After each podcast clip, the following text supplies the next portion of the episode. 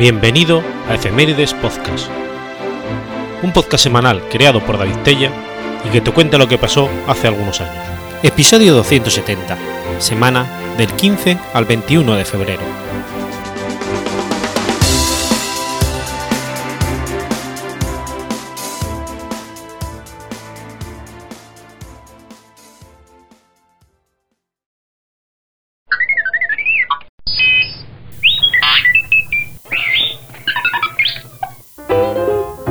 15 de febrero de 1965. Muere Nat King Cole. Nathaniel Adams Coles, más conocido como Nat King Cole, fue un renombrado cantante y pianista estadounidense de jazz. Es considerado uno de los más aclamados pianistas influyentes y líderes de grupos de la era del swing y uno de los mejores cantantes de toda la historia del jazz. Vendió más de 75 millones de discos en todo el mundo. Su padre, Edward Coles, era carnicero y diácono de la iglesia bautista. Su familia se trasladó a Chicago cuando Nat era todavía un niño. Allí, su padre se convirtió en ministro de la iglesia y su madre, Berlina Adams, era la encargada de tocar el órgano de la iglesia. Fue la única maestra de piano que tuvo Nat en toda su vida. Aprendió tanto jazz como música gospel, sin olvidar la música clásica. La familia vivía en el barrio de Bronzeville, famoso a finales de los años 20 por su vida nocturna y sus clubs de jazz. Nat visitó con frecuencia estos locales, escuchando a artistas como Louis Armstrong o Earl Hines. Inspirado por Hines, Nat inició una carrera artística a mediados de la década de los 30, cuando era aún un adolescente. Adoptó el nombre de Nat Cole, abandonando la S de su apellido familiar.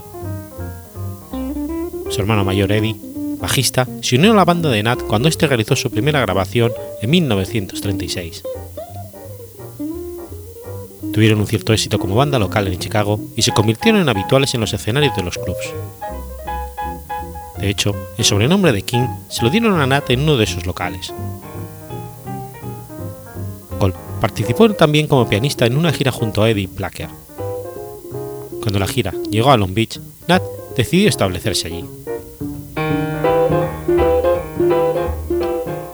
Nat Cole, junto con otros tres músicos, formaron el grupo King Cole Swimmer, con el que actuaron en numerosos locales.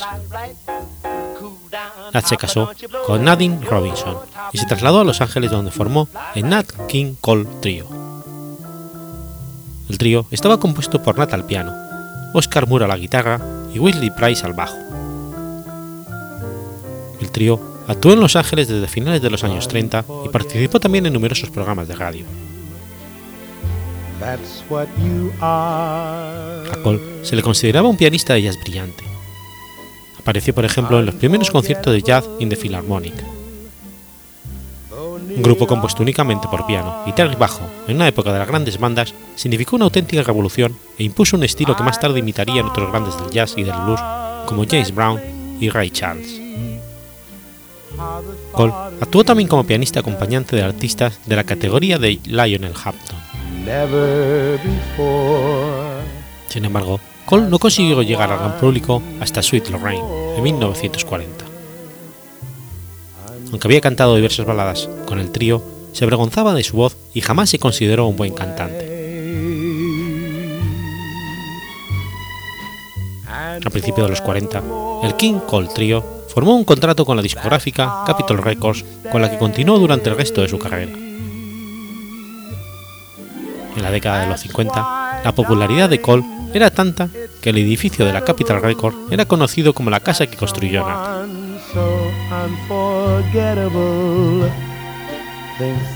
Su primer éxito como cantante lo obtuvo con Stranger Up and Fly Right, basada en una leyenda afroamericana que su padre había utilizado como tema para sus sermones. Se considera que esta canción es la más predecesora de las primeras grabaciones de rock and roll.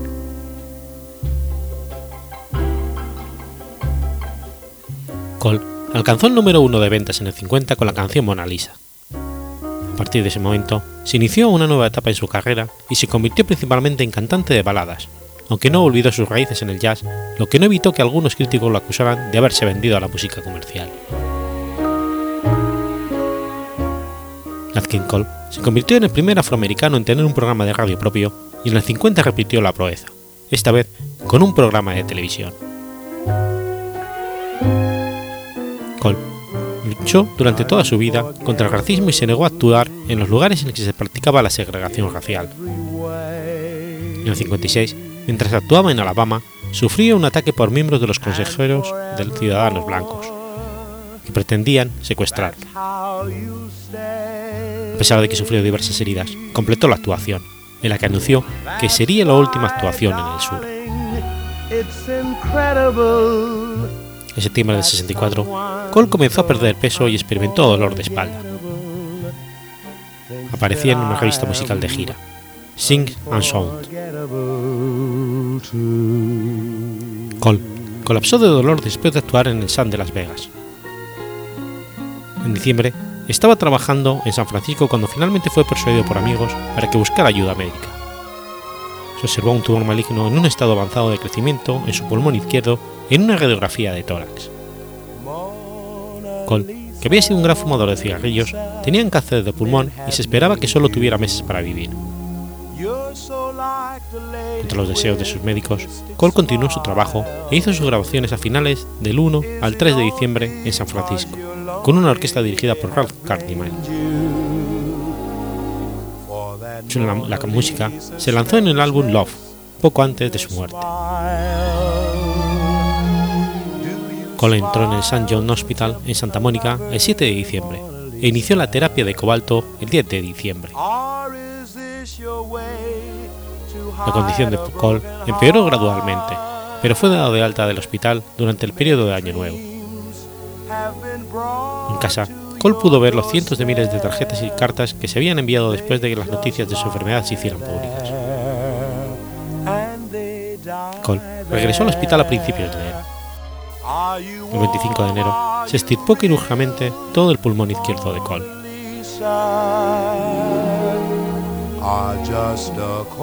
A lo largo de la enfermedad de Cole, sus publicistas promovieron la idea de que pronto estaría bien y trabajando, a pesar del conocimiento privado de su condición terminal. La revista Billboard informó que Nat King Cole había superado con éxito una operación seria, y el futuro parecía brillante para el maestro, para que reanudara su carrera nuevamente. El día de San Valentín, Cole y su esposa dejaron brevemente St. John's para conducir por el mar. Murió en el hospital a primera hora de la mañana del 15 de febrero de 1965, a la edad de 45 años. El funeral de Cole se llevó a cabo el 18 de febrero en la iglesia episcopal St. James en Wilshire Boulevard, en Los Ángeles. Los restos de Cole descansan en el Mausoleo de la Libertad en Forest Lawn Memorial Park, en Glendale, California.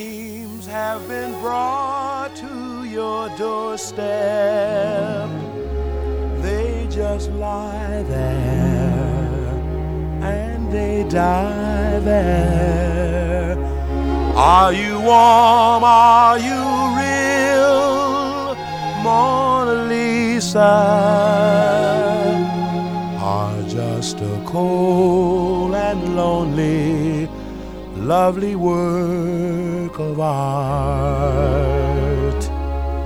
Mona Lisa,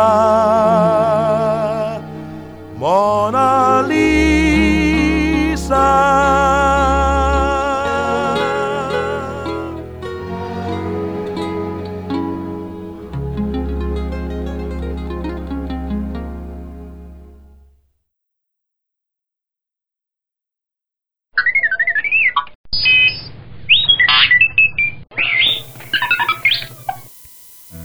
...16 de febrero de 1624... ...muere Juan de Mariana. Juan de Mariana fue un jesuita, teólogo e historiador español. Junto con Baltasar Gracián, Pedro de Ribandenen y Juan Eusebio Nirenberg y Francisco Suárez figuran como un ejemplo muy representativo de los escritores e intelectuales españoles de la Compañía de Jesús durante el siglo de oro.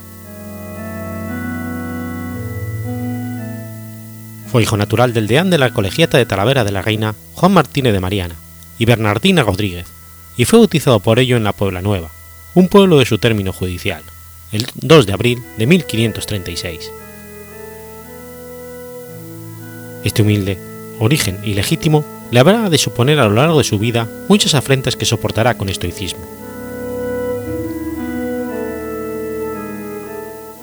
A los 17 años marchó a estudiar artes y teología en Alcalá de Henares, en una atmósfera saturada de humanismo, y el mismo día que hizo su matrícula entró en el noviciado de la Compañía de Jesús junto con Luis de Molina. Allí estuvo bajo la tutela de San Francisco de Borja y profesó en 1554 en Simancas. Acabó su formación sacerdotal en el Colegio Jesuita de Roma, donde a partir de 1561 fue uno de sus mejores profesores, contando entre sus alumnos el futuro cardenal Belarmino, que sería protector de Francisco Suárez.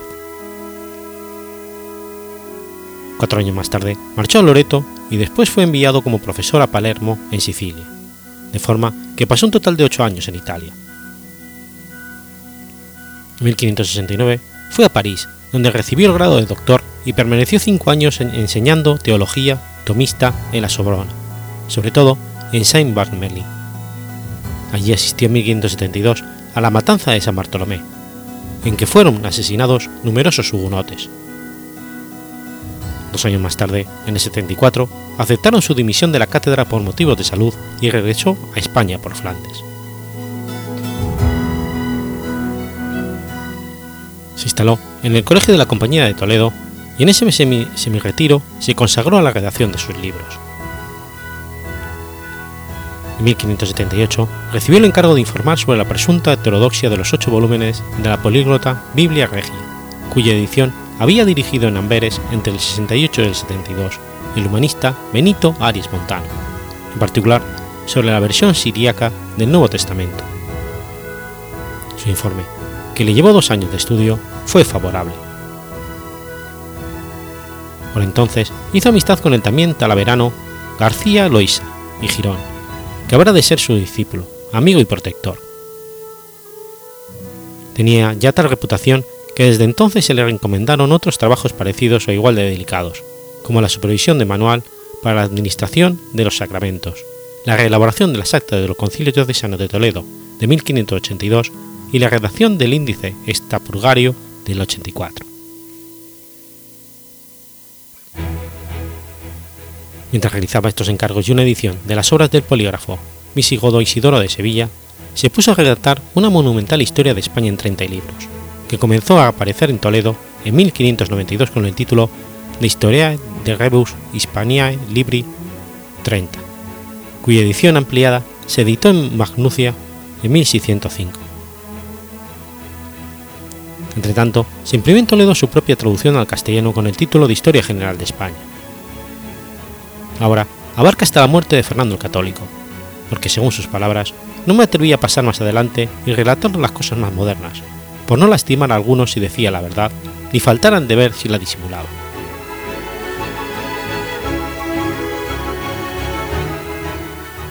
La independencia de juicio, de juicio de sus escritos y su hipercriticismo le ocasionó graves disgustos con el poder civil y eclesiástico, si bien solamente fue molestado en dos ocasiones. En primer lugar, fue por su De Rege et Regus Institutione, solemnemente quemado en 1610 como subversivo por el Parlamento de París tras el asesinato de Enrique IV de Francia y que escribió a petición del precepto de Felipe III de España, García Loísa. Según sus acusadores, esta obra había dado legitimidad al tiranicidio, ya que su doctrina fue relacionada con el anterior asesinato de Enrique III de Francia por Fray Jacobo Clemente en 1589. Si bien Ravaillac, el asesino del rey francés Enrique IV de Francia, declaró no conocer el libro. Este tratado, escrito con el fin de contravenir el naturalismo político o maquiavelismo, como había hecho cuatro años antes Pedro de Rivadenegra, con sus Príceps Christianus Adventus Nicolaus Machiavellum, expone en primer lugar cómo ha de ser una monarquía y los deberes del rey, que ha de subordinarse como cualquier vasallo a la ley moral y al Estado, y después expone la educación del príncipe cristiano siguiendo de cerca las teorías de Erasmo de Rotterdam en su Enchiridion.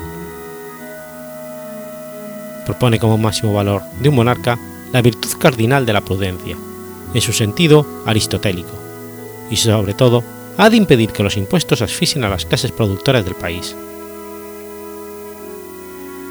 Inspirándose en Santo Tomás de Aquino, justifica como éste la revolución y la ejecución de un rey por el pueblo si es un tirano. La finalidad de la obra es establecer límites claros al poder político, fundándose para ello en la tradición aristotélico-tomista, según la cual la sociedad es anterior al poder político, y por lo tanto, aquella puede recuperar sus derechos originales si el gobierno no le es de utilidad. Por esto, desarrolla la doctrina sobre el tiranicidio, extensamente aceptada entre los autores escolásticos, ampliando el derecho de matar al tirano de un individuo cualquiera. Pero aún va más allá, y algunos han visto bosquejadas en muchas de sus ideas principios plenamente liberales, aunque subordinados siempre a la religión. En cuanto a la teoría política implícita en Juan de Mariana, se puede decir que fue una figura de la tradición clásica hispánica, y que en aquella época se oponía al protestantismo y siglo más tarde se oponía al liberalismo.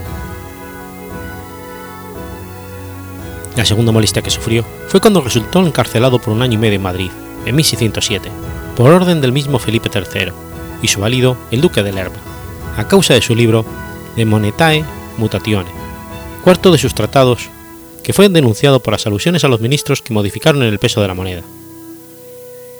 En dicho tratado, uno de los siete que contiene el libro denuncia durante el robo de aquellos gobernantes que usaban el recurso que hoy llamaríamos inflación para financiar los gastos del Estado.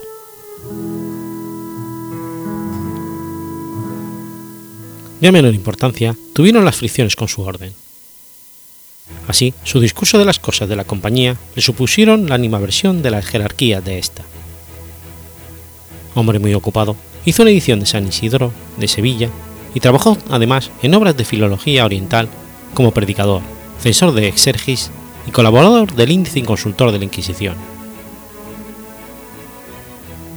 La muerte le sorprendió en Toledo a los 87 años, en 1624, y como siempre trabajando, en ese caso en unos escollos de Antiguo y Nuevo Testamento, obra de exégesis bíblica que se fundaba en el texto de Vulgata.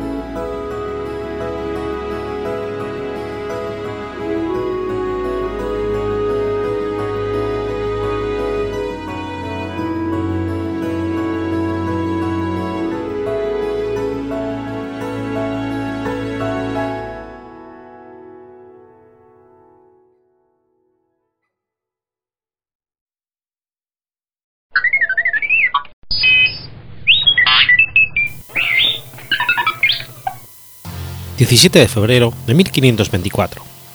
Nace Carlos de Lorena. Carlos de Lorena fue un noble, eclesiástico y político francés, duque de Chevreuse, arzobispo de Reims, obispo de Metz y cardenal de Lorena. Era el segundo hijo de Claudio I de Guisa, primer duque de Guisa y señor de Joinville, que destacó durante el reinado de Francisco I en sus guerras contra el emperador Carlos V y de Antonieta de Borbón-Vendôme. Arzobispo de Reims a los 14 años, tras la emisión de su tío Juan, tomó el título de cardenal de Lorena tras la muerte de su tío. Consiguió, junto a su hermano mayor Francisco, duque de Guisa, ganar el favor de Enrique II. Él y sus hermanos ejercieron una gran influencia y desempeñaron un importante papel en los asuntos del país. El cardenal de Lorena, era un personaje incómodo. Tremendamente ortodoxo en los principios de la Iglesia Católica, era el enemigo jurado de los protestantes. Carlos fue el principal defensor de los principios del Concilio de Trento y pretendió aplicarlos en Francia. Defendió la religión católica durante toda su vida y resultó ser de una intolerancia que sorprendía incluso al rey de España Felipe II.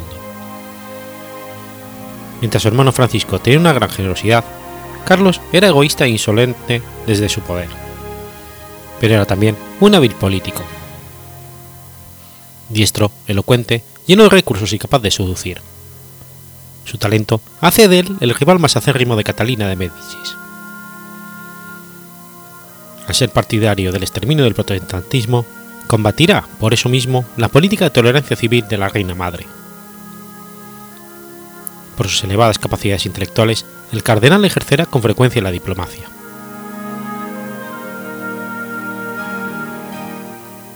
El cardenal de Lorena consiguió alcanzar el poder junto a su hermano con el advenimiento del joven Francisco II. El cardenal de Lorena obtuvo el control total de la administración financiera. Sin embargo, tendrá que ceder el puesto tras la muerte del joven rey al año siguiente. Presencia con impotencia, cómo se introduce en la corte el protestantismo. Siguió, sin embargo, desempeñando un importante papel tras el coloquio de Possy en el que se enfrentó a Theodore de Brest, jefe del partido protestante. Su intransigencia consiguió hacer fracasar la reconciliación entre los miembros de las dos religiones con gran disgusto de la reina madre. Al morir su hermano Francisco, Carlos pasa a ser el líder de la Casa de Guisa y del Partido Católico. Ejerce la tutela de los hijos de su hermano muerto y busca cualquier medio para perjudicar a los Montemorci y en especial al almirante Gaspar de Coligny, al que responsabiliza de la muerte de su hermano. En 1565, mientras la corte se hallaba en el sur, está a punto de batirse en duelo callejero en París con Francisco de Montemori, hijo del condestable Anne de Montemori, por un asunto de protocolo. Deseosa de restablecer la concordancia en el reino, la reina madre obliga al cardenal a reconciliarse con el clan de los Montemorsi en Moulins, en 1566. Abrazó públicamente al almirante de Coligny, pero la segunda y tercera guerra de religión le permitieron romper esta reconciliación y seguir persiguiendo al almirante con su odio. Más adelante, negó la boda de Carlos IX con Isabel de Austria. A continuación, marchó a Roma para participar en la cónclave que debía elegir un nuevo papa. Opuesto al matrimonio entre la princesa Margarita y el heredero a la corona Enrique de Navarra, que debía sellar la unión entre católicos y protestantes, intentan convencer al papa de que no dé su consentimiento a dicha boda. Pero con gran alegría y sorpresa, conoce la noticia de la masacre de San Bartolomé se afana en regresar a París pensando en la posibilidad de recuperar su lugar en el Consejo del Rey. Piensa que se ha podido producir un cambio en la política religiosa de Catalina de Médicis, pero esta le hizo saber enseguida que esa matanza era un trágico horror y que él tampoco era bienvenido.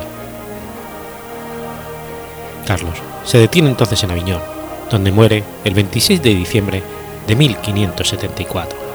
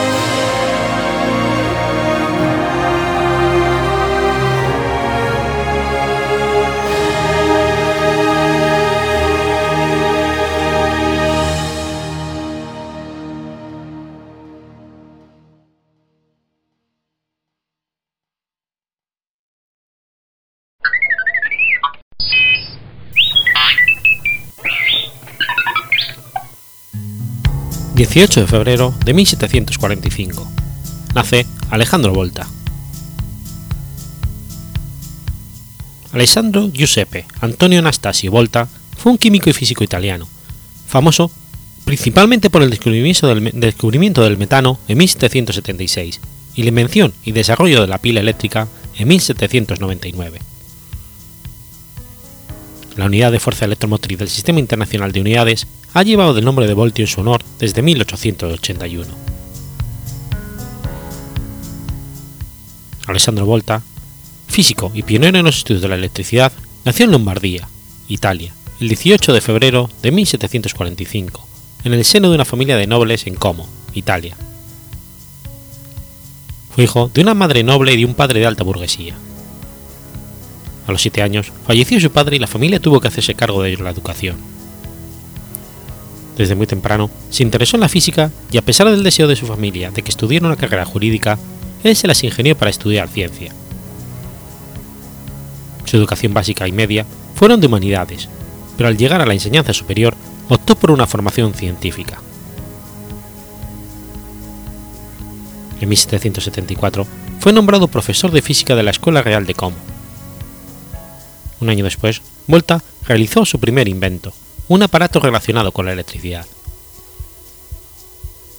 Con tres discos metálicos separados por un conductor húmedo, pero unidos con un círculo exterior, de esta forma logra por primera vez producir corriente eléctrica continua, inventando electróforo perpetuo, un dispositivo que una vez que se encuentra cargado puede transferir electricidad a otros objetos y que genera electricidad estática. Entre 1776 y el 78 se dedica a la química, descubriendo y aislando el gas de metano. Un año más tarde fue nombrado profesor titular de la Cátedra de Física Experimental de la Universidad de Pavía.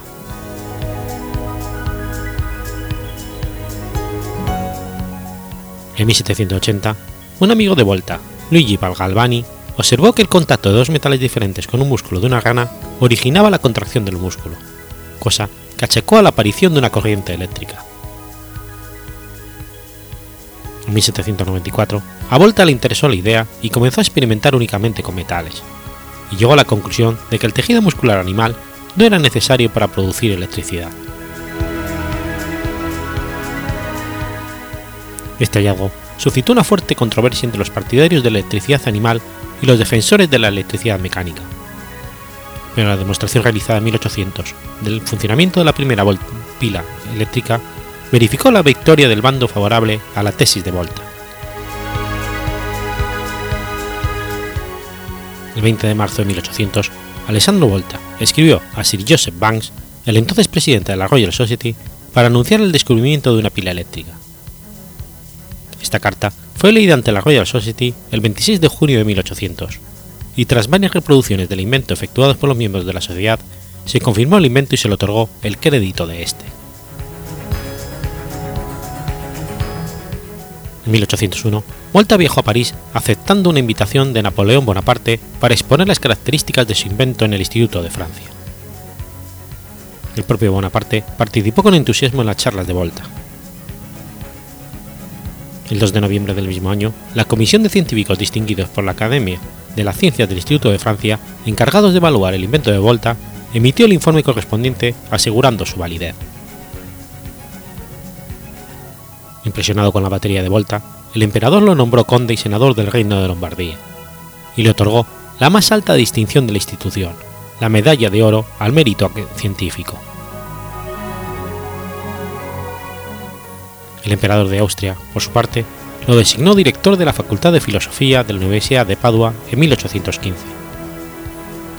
Sus trabajos fueron publicados en cinco volúmenes en 1816 en Florencia. Los últimos años de vida de Volta los pasó en la hacienda en Camano, cerca de Como, donde falleció el 5 de marzo de 1827.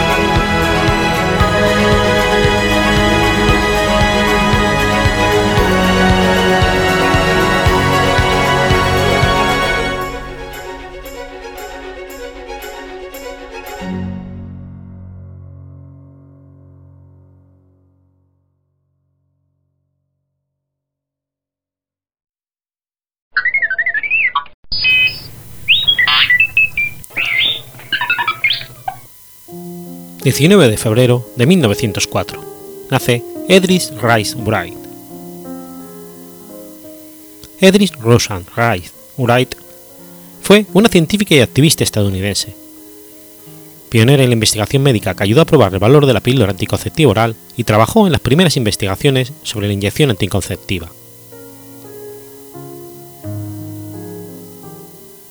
La doctora Wright Bright era la hija de Mabel Y Teron Canfield Wright Bright, casados en 1903. Originaria de la ciudad de Nueva York, la doctora Wright pasó gran parte de su vida adulta en México y Puerto Rico. La fe era un aspecto importante en su vida personal. Ella era de la fe Bahá'í y escribió el libro Bahá'í Portales a la Libertad mientras estaba en México. Recibió el premio del sesquicentenario del conocimiento, la sabiduría y el coraje de servicio de la Universidad de Michigan en 1967. En el Basal College obtuvo su licenciatura en medicina. En la Universidad de Michigan obtuvo una especialidad médica en salud pública y en la Universidad de Northwest University obtuvo una especialidad médica en planificación familiar. Asistió también a la Universidad de Cornell, donde fue miembro de la Hermandad de Mujeres Alpha Phi. Fue miembro del cuerpo docente de la Escuela de Medicina de Puerto Rico y directora médica de la Asociación de Planificación Familiar del mismo país. Participó en los primeros ensayos clínicos a gran escala de trabajo de la historia por más de 17 años hasta que la ONU la llamó para trabajar en México, donde fundó en 1957 la primera clínica de planificación familiar de la Universidad de México.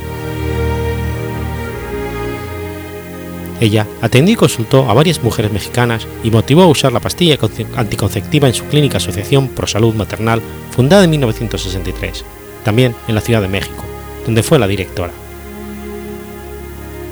A fin de proseguir en demostrar la eficacia y seguridad de la píldora, en los ensayos humanos tuvieron que ser llevados a cabo y reportar los avances que se obtenían con la píldora. Ese era uno de los trabajos que efectuaba. Puerto Rico fue seleccionado como un sitio de prueba en 1955, en parte porque no había una red existente de clínicas de control de natalidad que, asistiera a las mujeres de bajos recursos en la isla. Los ensayos comenzaron en 1956. Algunas mujeres fueron invitadas a probar la píldora y la doctora Rice le escribió a Gregory Godwin Pincus y ella informó, la pastilla da 100% de protección contra el embarazo pero causa algunas reacciones secundarias y esto no permite que sean aceptables. El experimento fue supervisado por la doctora, que siempre tenía la ventaja de estar cerca de la gente y atenderlos clínicamente. La doctora Rice nunca perdió su interés en hacer que la píldora fuese una realidad y en buscar métodos más eficaces para el control de la natalidad.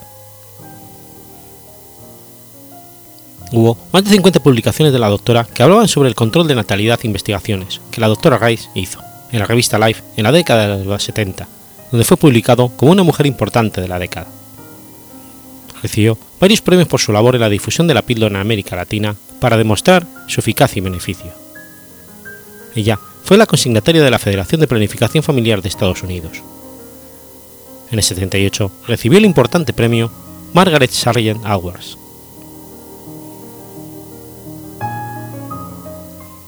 importaba mucho la salud pública y el bienestar de la nación mundial. Es por eso que hizo muchos discursos sobre el valor de la píldora anticonceptiva, la igualdad del hombre y la mujer, los hechos de los métodos anticonceptivos, el problema para las madres que abortan, el crecimiento demográfico, la población de los años posteriores. Y en 1965 pronunció un discurso con el presidente de la Clínica de Planificación Familiar de Estados Unidos, Alan Goodmacher, sobre el crecimiento de la población y la demanda de servicios y productos alimenticios para las naciones y lo difícil que sería para los años 2000. El 11 de mayo de 1960 se dio a la venta por primera vez la píldora anticonceptiva. En la actualidad se considera que Margaret Sanger, Catherine McCormick y Edris Wright Wright son las madres de la píldora anticonceptiva. En febrero del 56, la doctora Rice accedió a supervisar un gran estudio sobre la píldora anticonceptiva realizado por el doctor Gregory Pincus en su unidad de salud pública de Río Piedras. Con la ayuda de una trabajadora social, Iris Rodríguez, la doctora Wright comenzó a reclutar a mujeres casadas con fertilidad reconocida para que participaran en un ensayo clínico de la píldora anticonceptiva. un grupo de tratamiento de 100 mujeres se comparó con un grupo de 125 usuarios de condones o diafragmas. De las 100 primeras mujeres, 30 se retiraron debido a efectos secundarios adversos que un artículo periodístico publicó. Hubo muchos participantes dispuestos a que, que estaban ansiosos de tomar los lugares de los que lo abandonaban. Es sorprendente que una vez que se corrió la voz, más mujeres de bajos ingresos tardaron en inscribirse en el estudio. Las mujeres de clase alta, económicamente hablando, también llegaron a la clínica para pedir la píldora anticonceptiva. En diciembre de 1956, debido a su trabajo con la píldora anticonceptiva, la doctora Grace Bright fue presionada a renunciar por la ONU y la OMS a la Secretaría de Salud de Puerto Rico para ser parte de la OMS de México, porque solicitaban su labor. Pero antes de irse a aceptar una posición con la Organización Mundial de la Salud en México, Rice Bright informaba que 221 mujeres estaban tomando correctamente la píldora anticonceptiva y no habían tenido ni un solo embarazo y cuando ellas decidan podrían quedarse embarazadas sin problemas. Afortunadamente, ella continuó su trabajo, con la OMS en México. Ella también ayudó a organizar la píldora anticonceptiva haciendo ensayos clínicos en Haití en 1957. La mayoría de los datos clínicos iniciales sobre la píldora anticonceptiva pueden vincularse a los esfuerzos de la doctora Wright y sus colaboradores. Con esta base, la pastilla anticonceptiva podría ser presentada ante la Administración de Alimentos y Medicamentos. En la década de los 70, Wright Wright se trasladó a Puebla, en el municipio de Cholula, donde trabajó como profesora de la UDLA en los departamentos de campos de la ecología, la antropología y estudio de la población, donde siguió teniendo consultas médicas ayudando y aportando conocimientos a la medicina en San Pedro Cholula y en San Andrés Cholula, incluyendo propaganda del uso de la píldora anticonceptiva, y donde en el año 1985 fue nombrada socia emérita de la Asociación Médica de Cholula. Durante los últimos días de su vida, vivió en Cholula, Puebla, México, y murió en su casa en San Andrés Cholula, acompañada de sus hijas y nietos.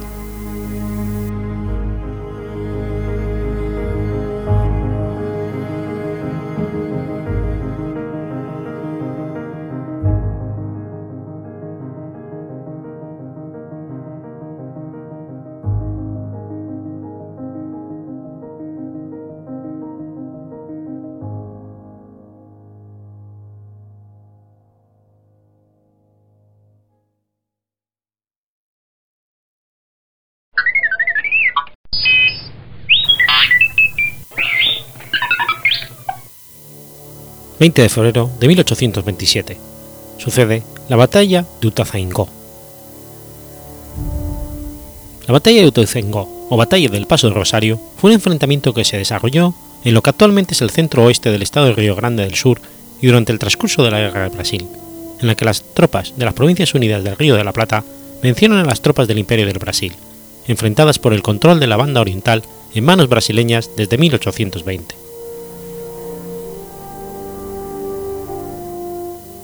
Durante el transcurso de la Guerra del Brasil, que enfrentaba las Provincias Unidas del Río de la Plata y el Imperio del Brasil, el general argentino Carlos María Alvear, comandante en jefe de las Provincias Unidas del Río de la Plata, atrajo al grueso de las fuerzas del Imperio del Brasil, mandadas por Felisberto Caldeira Brandt, marqués de Barbacena, a un enfrentamiento en la vera del río Santa María, en el curso alto del río Ubicú, antiguo límite entre Uruguay y Brasil.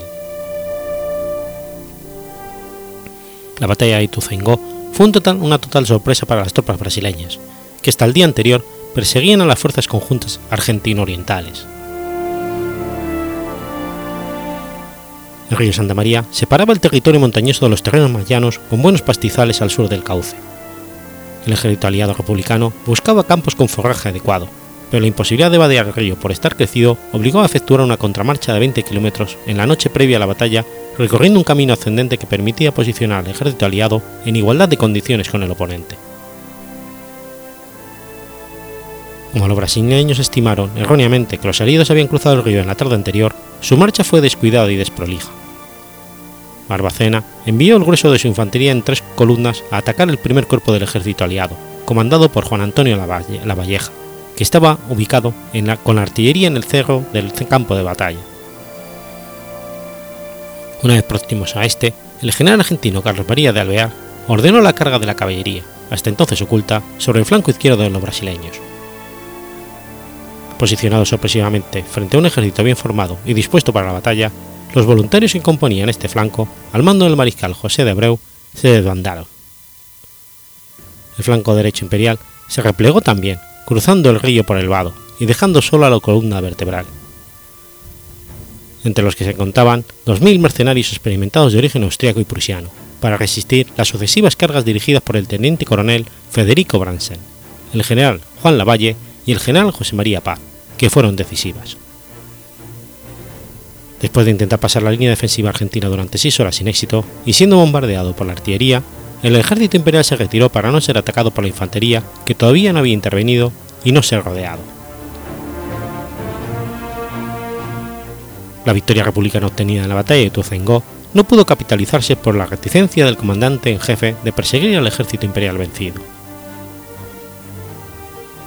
Proseguida la guerra del Brasil, el imperio logró la supremacía naval con la batalla de Monte Santiago poco después del triunfo republicano en Ituzaingó.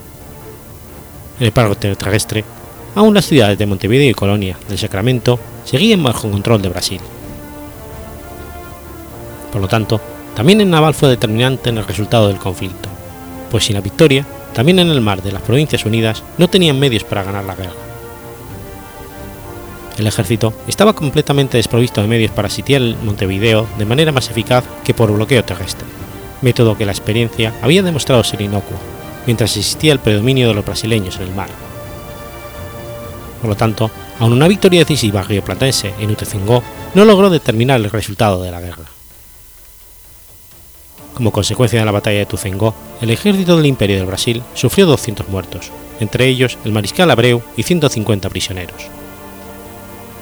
Las Provincias Unidas del Río de la Plata sufrieron 139 bajas de caballería y 9 de los cazadores de infantería.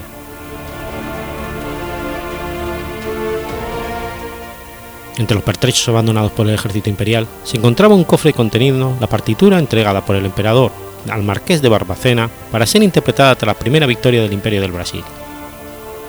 El ejército aliado se apoderó de ella y fue bautizada como Marcha de Utecengó y se interpreta en conmemoración del hecho de armas cuando la bandera de Argentina se traslada en actos oficiales.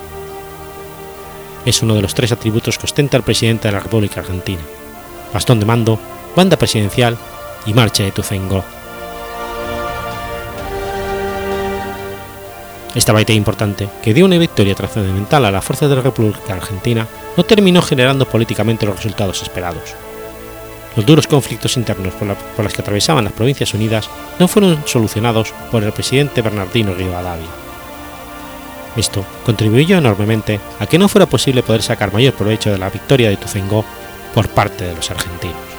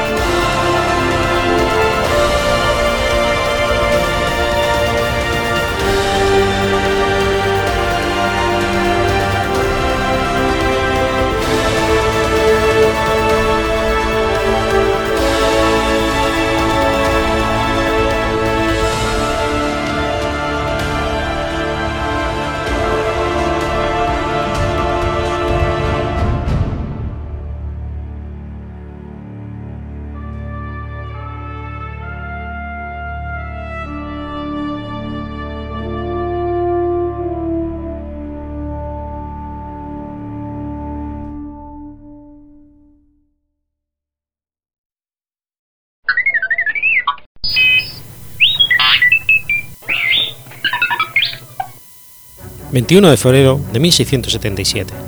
Muere Barucho Espinosa. Baruch Espinosa fue un filósofo holandés de origen sefardí hispano-portugués, heredero crítico del cartesianismo, considerado uno de los tres grandes racionalistas de la filosofía del siglo XVII, junto a francés René Descartes y al alemán Gottfried Leibniz, con quien además tuvo una pequeña correspondencia. Nació en Ámsterdam en 1632, procedente de una familia de judíos sefardíes emigrantes de la península ibérica, que huían de la persecución religiosa. Sus raíces familiares se encuentran en Espinosa de los Monteros, donde el apellido de sus parientes era Espinosa de Cerrato. Los Espinosa fueron expulsados de Castilla por el decreto de los Reyes Católicos del 31 de marzo de 1492 y decidieron instalarse en Portugal. Allí fueron obligados a convertirse al catolicismo para seguir permaneciendo en el país, cuando Manuel I de Portugal el Afortunado se casó con Isabel de Aragón, primogénita de los reyes católicos, y ordenó a los judíos que ocupaban posiciones importantes en aquel país que se bautizasen a la fuerza. En esa época, 120.000 judíos se convirtieron y los Espinosa pudieron vivir en paz hasta que la Inquisición se estableció en Portugal alrededor de 40 años más tarde. El abuelo de Espinosa, Isaac de Espinosa, marchó a Nantes, pero no se quedó allí, pues el judaísmo estaba oficialmente proscrito y por la hostilidad que existía hacia los maganos, y en especial hacia los portugueses. Aparentemente expulsado en 1615, llegó a Rotterdam con su familia, donde falleció en 1627. Su padre, Miguel de Espinosa, fue un mercader reputado y un miembro activo de la comunidad judaica. Se educó en la comunidad judía de Ámsterdam, donde había tolerancia religiosa, pese a la influencia de los clérigos calvinistas. A pesar de haber recibido una educación ligada a la ortodoxia judía, por ejemplo, con la asistencia a las lecciones de Saul Levi Morteira, demostró una actitud bastante crítica frente a estas enseñanzas y fue autodidacta en matemáticas y filosofía cartesiana, con la ayuda de Francis van der Hennen, quien le dio lecciones de latín. Leyó también a Thomas Hobbes, Lucrecio y Giordano Bruno. Estas lecturas lo fueron alejando de la ortodoxia judaica. A esto se le pueden sumar las influencias del grupo de los Colegiaten, cristianos liberales protestantes holandeses, así como los heterodoxas judías hispano-portuguesas, estas últimas representadas principalmente en las figuras de Juan de Prado y Uriel da Costa. Muerto su padre en 1654, el filósofo no tuvo ya que mantener oculto su descreimiento por respecto a la figura paterna. El 27 de julio de 1656, la congregación de Tamul Torah de Ámsterdam emitió una orden de Cherem contra Spinoza, por entonces de 23 años. Luego fue desterrado de la ciudad, la cual estaba dividida en dos grupos. Los askenazíes, judíos procedentes de Europa Central que al sufrir fuertes persecuciones durante la Edad Media emigraron en masa hacia Europa Oriental, pero también a los Países Bajos e Inglaterra, y los sefardíes, judíos expulsados de la península ibérica y grupo al cual Spinoza pertenecía. Era un grupo parcialmente influido por la tradición humanista. Los esquenacíes constituían un grupo cerrado. En algún momento histórico parece que sus normas fueron más ortodoxas y rígidas que las de los sefardíes, eran el grupo mayoritario en Ámsterdam. Tras la expulsión, se retiró en suburbio en las afueras de la ciudad y escribió su apología para justificarse de su abdicación de la sinagoga, obra perdida que algunos autores consideran un precedente de su tratado teológico-político. Además, mantuvo su trato con los grupos cristianos menonitas y colegiantes, de carácter cristiano bastante liberal y tolerante, Como oficio para mantenerse, se dedicó a pulir lentes para instrumentos ópticos, especialmente para su amigo el científico Christian Huygens. Aparte de ganarse la vida con esta labor, recibía, según algunos de sus biógrafos, una pensión que le obtuvo su amigo Johann de White. En 1660 se trasladó a Rindsburg, pueblo cercano a Leiden, donde redactó su exposición de la filosofía cartesiana, titulada Principios de Filosofía de Descartes, y los pensamientos metafísicos, que se editaron conjuntamente en el verano boreal de 1663 y que serían las dos únicas obras publicadas con su nombre en vida. Sostuvo una abundante correspondencia con intelectuales de toda Europa. En los primeros años de 1660 también empezó a trabajar en su tratado de la reforma del entendimiento y en la más famosa de sus obras, la Ética, terminada en 1675.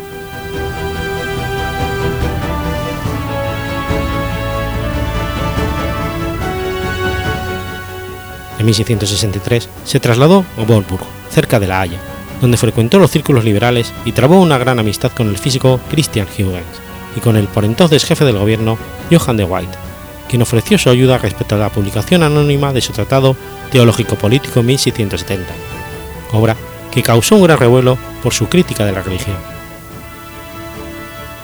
Estas diatribas frente al tratado teológico-político y el bárbaro asesinato de su protector de White en 1672 lo convencieron de no volver a publicar nuevos libros mientras viviera. Las obras circularían, sin embargo, entre sus admiradores. Desde 1670 hasta su muerte, vivió en La Haya. En el 73, Fabritius, profesor de teología, le ofreció una cátedra de filosofía en su universidad por encargo del elector del Palatinado, pero Spinoza no lo aceptó, pues aunque se le garantizaba libertad de filosofar, se le exigía no perturbar la religión públicamente establecida. La Corte de Justicia del régimen surgió tras el asesinato de Johann de White. Prohibió, además, el 19 de julio de 1674 el Tratado Teólogo, Teológico Político. Un año antes de su muerte fue visitado por Leibniz, pero este negó el encuentro.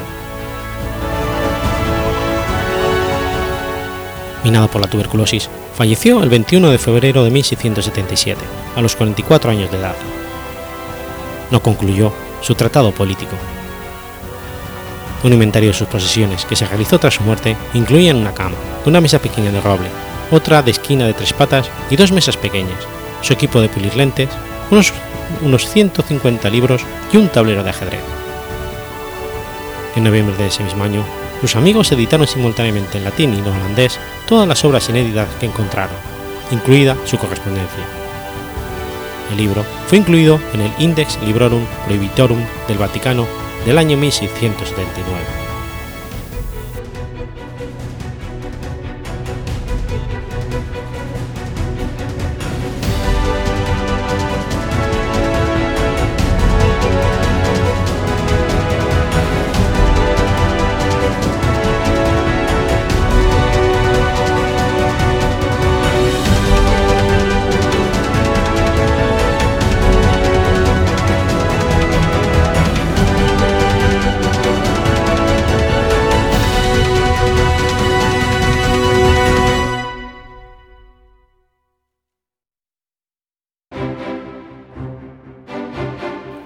Has escuchado Efemérides Podcast. Si quieres ponerte en contacto conmigo, puedes hacerlo por Twitter a la cuenta arroba efemeridespod o mi cuenta personal, arroba telladavid, o por correo electrónico a la dirección efemeridespod.gmail.com. También puedes visitar la página web efemeridespodcast.es. Y recuerda que puedes suscribirte por iTunes y por iBox, y tienes un episodio nuevo cada lunes.